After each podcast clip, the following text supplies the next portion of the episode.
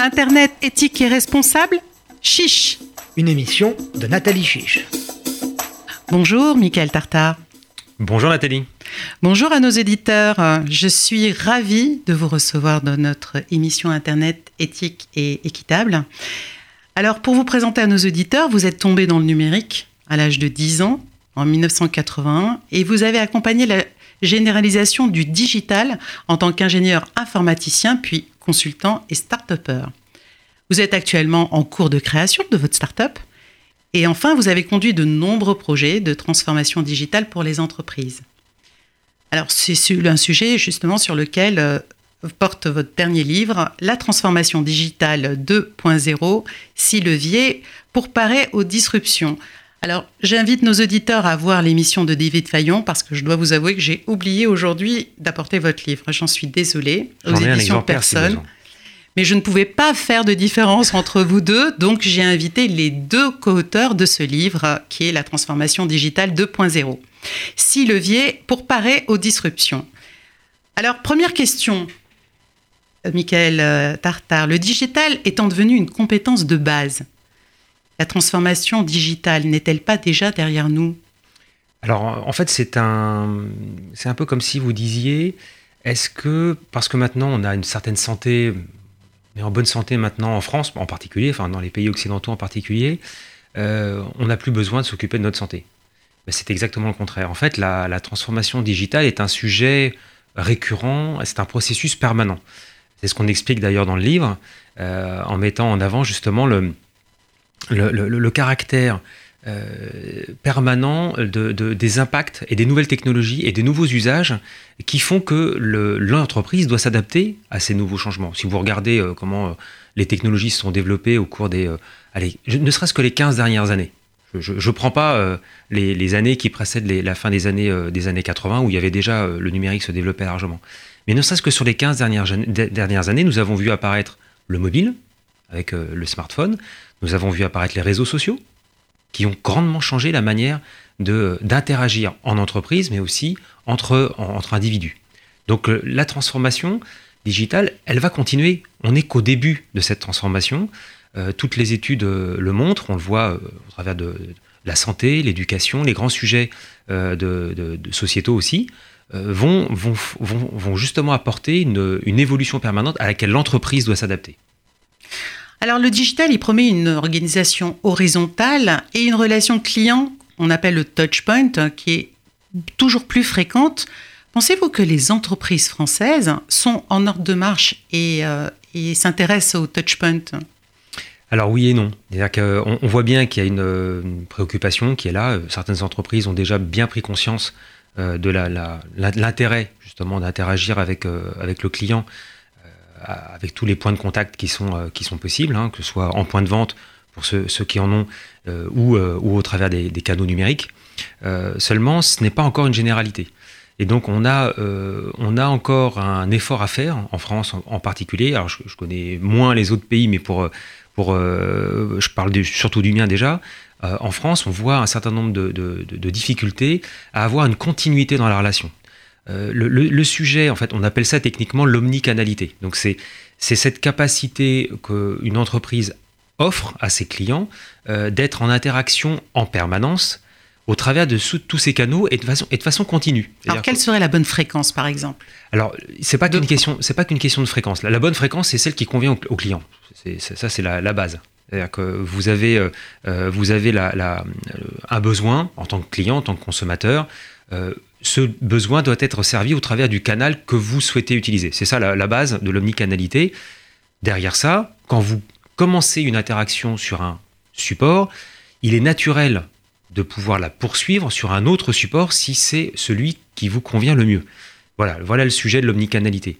vous pouvez prendre un, exemple sur un, par exemple, vous avez votre votre box à la maison, voilà, euh, vous êtes un opérateur euh, d'Internet, il est naturel si vous téléphonez parce que votre box est euh, rompu, l'accès n'est plus, disponible, et donc vous utilisez un média, par exemple le téléphone mobile qui est un autre média d'accès à votre opérateur télécom, en tout cas à son service client, il est tout à fait naturel de pouvoir poursuivre cet échange au travers de l'email ou au travers du support, du support de l'espace client que vous offre cet opérateur.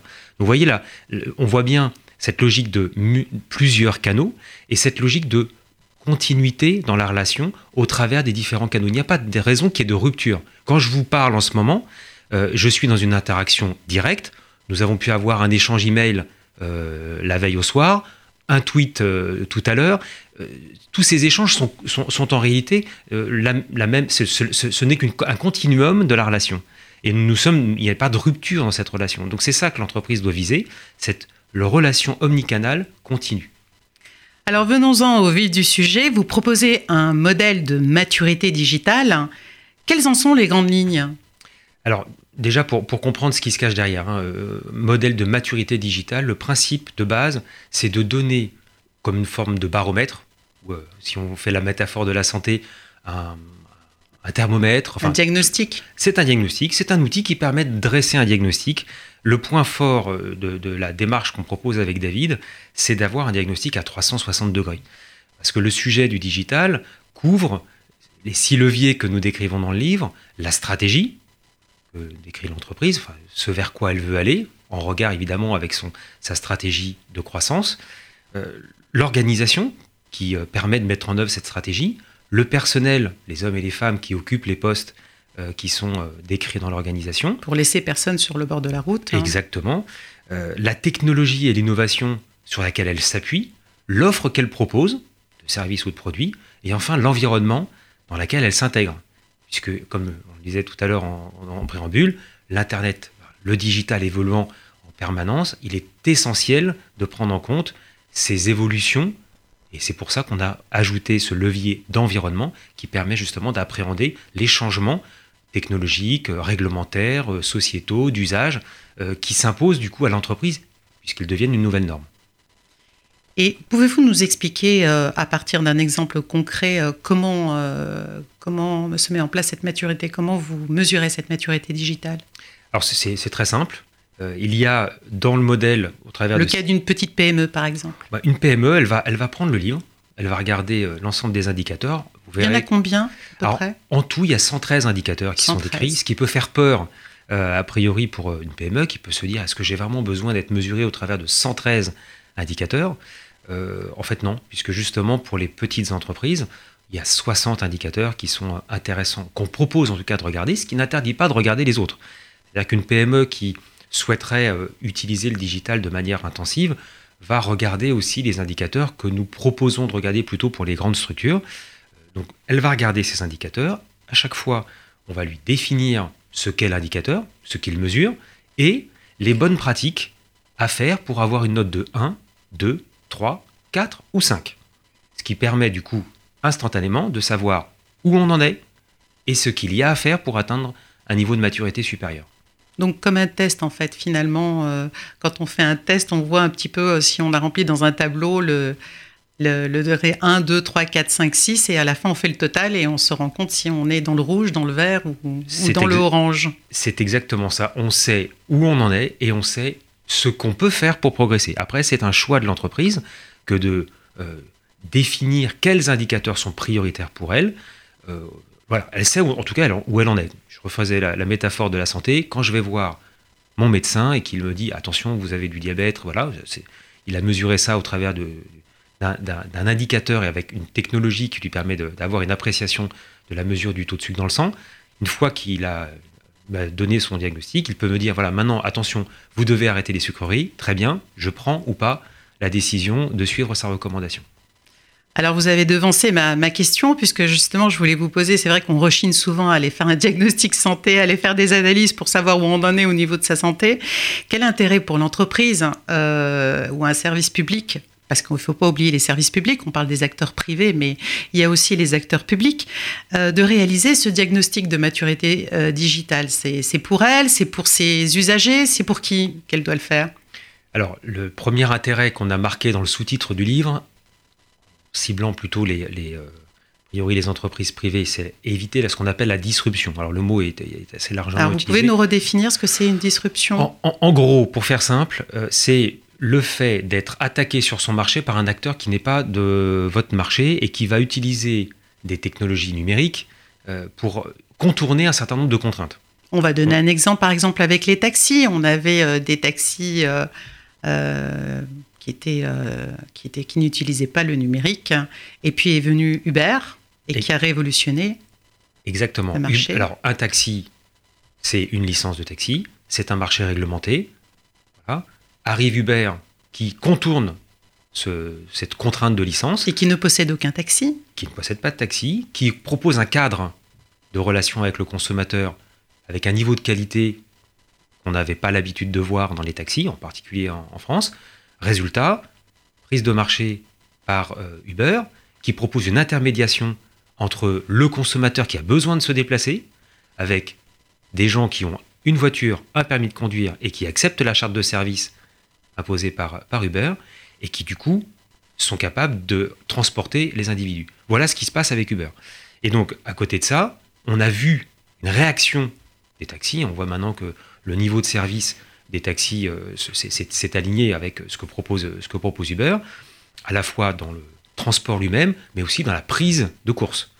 Mais qu'il y a eu un, il y a eu un, un net changement. Donc cette, ça, on l'a vu aussi dans l'hôtellerie. Donc en fait, c'est se transformer ou mourir. C'est ça, se transformer ou mourir. C'est tout à fait ça.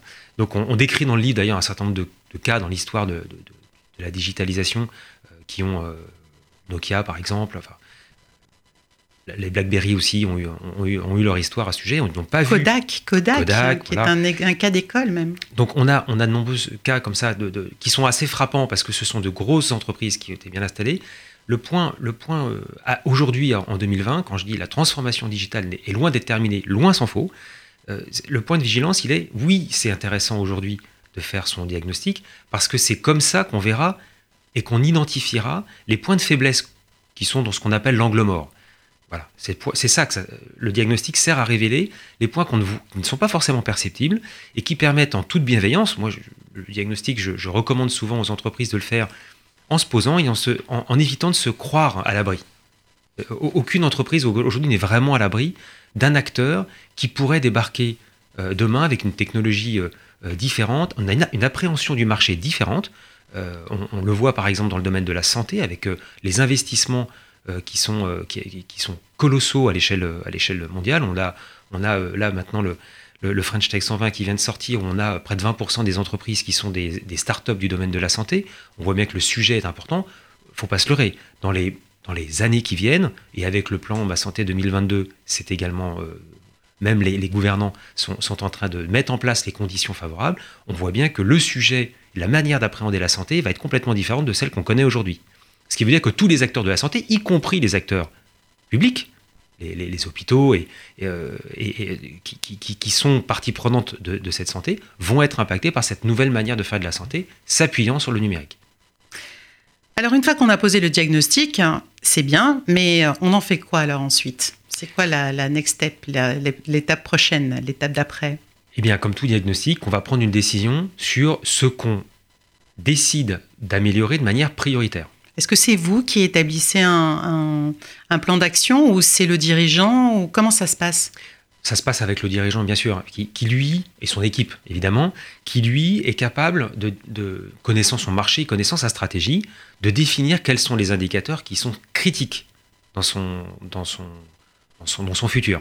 Dans le futur de son entreprise. Donc c'est pas vous qui priorisez euh, les non, actions? je, je, je, je, pose le diagnostic. De la même manière que vous ne demandez pas au thermomètre de prioriser euh, les actions à faire pour baisser votre température, ou vous ne demandez pas au, au taux. Euh, ah, un médecin peut préconiser des. Oui, c'est le médecin je, fournis l'outil qui permet au médecin de travailler. D'accord. Voilà. Le médecin, sans l'outil, par exemple un cardiofréquence-mètre ou un, un, stéthoscope, enfin bref, tous les outils qu'il utilise dans son diagnostic, lui en direct pour la médecine généraliste ou auprès de spécialistes quand on va au laboratoire, lui a besoin de ces outils pour avoir les mesures. Voilà ce que je fais avec l'outil. Mesure. Je donne la mesure. Une fois qu'on a la mesure, on prend connaissance de cause, les actions. Voilà, moi, euh, homme, 48 ans, euh, euh, qu'est-ce qui est important pour moi aujourd'hui? Est-ce qu'il faut que je fasse attention à, Je parlais par exemple tout à l'heure du diabète. Est-ce qu'il faut que je fasse attention à mon diabète? Certainement, parce que j'arrive à un moment de ma vie où il faut, il faut y faire attention. C'était peut-être moins le cas euh, il, y a, il y a 30 ans. C'était peut-être moins critique à 18 ans. Voilà, Aujourd'hui, c'est peut-être plus Disons qu'il y avait moins de sucre dans tous nos aliments.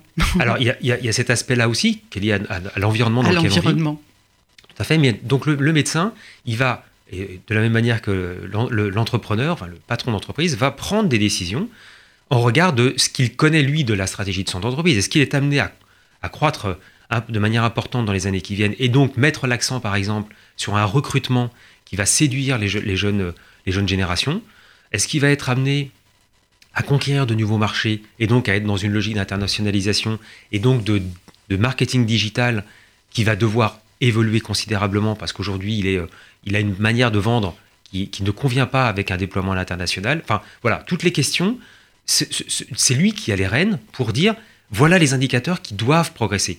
Avec le diagnostic, il saura où il en est, dans les points forts comme dans les points faibles d'ailleurs.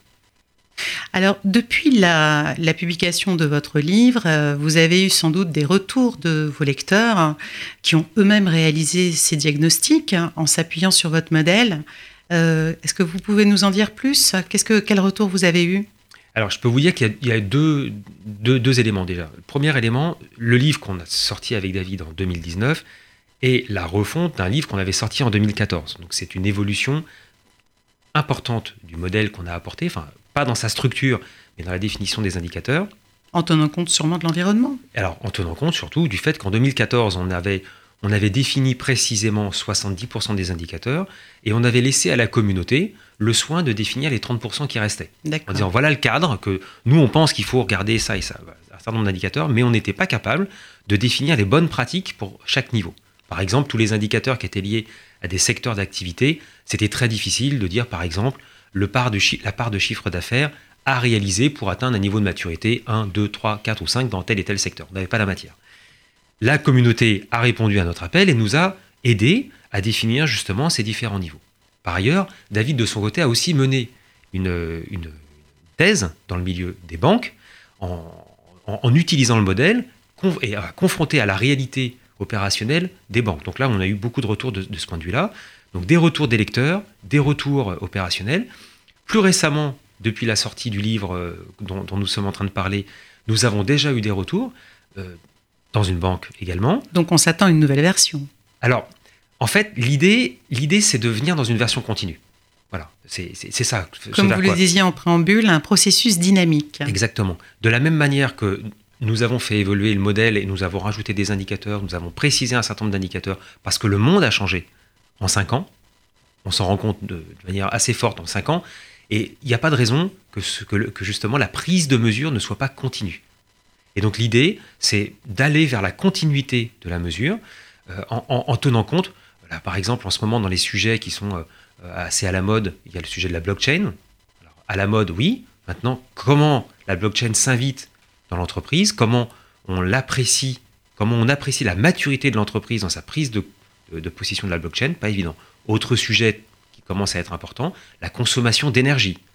C'est bien que le numérique c'est très bien parce que ça nous permet de réduire notre consommation d'énergie. Par exemple, on se transporte moins. Pas toujours. Quand on parle de vidéo, c'est pas tout à fait euh, une économie d'énergie. C'est hein. exactement, voilà, c'est exactement le sujet que j'allais développer. C'est-à-dire que vous avez bien des sujets d'économie de transport, par exemple, parce que vous allez faire de la vidéoconférence, ce genre de choses.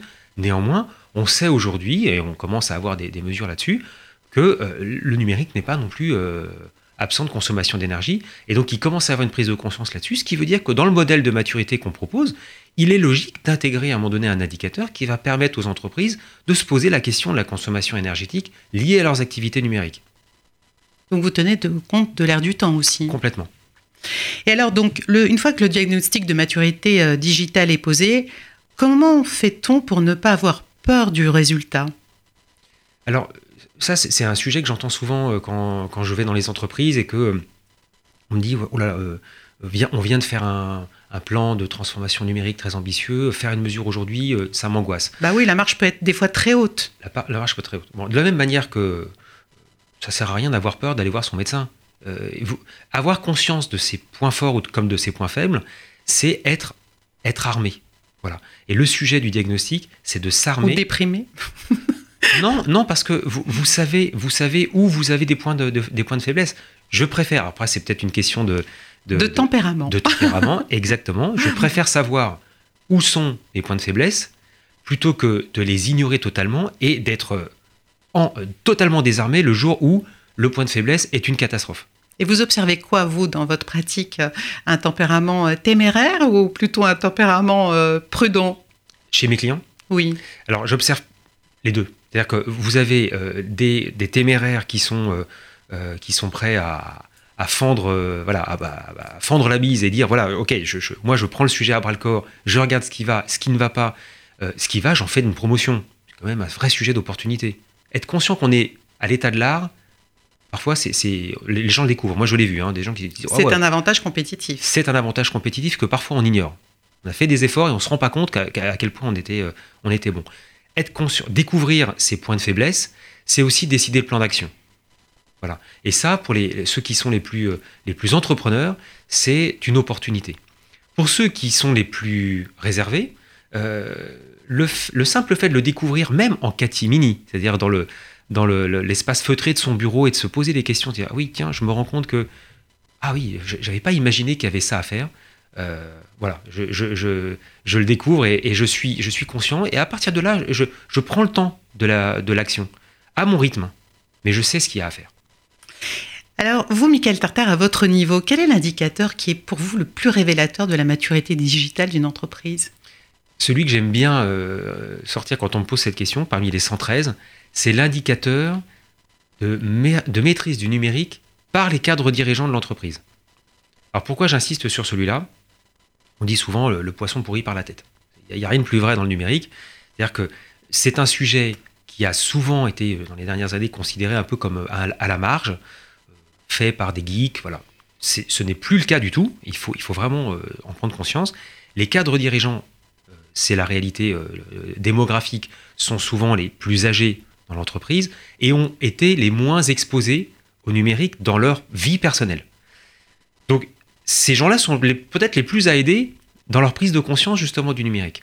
Et cet indicateur, il est révélateur de leur propre maîtrise, à la fois de leur connaissance de ce qui se passe dans le numérique et aussi de leur maîtrise des outils, qu'ils sont des outils nécessaires à l'usage dans leur vie quotidienne en tant que cadre dirigeant. Un cadre dirigeant, il est amené à prendre des décisions, à prendre, euh, à, réaliser des observations, et ça, il le fait de plus en plus avec le numérique.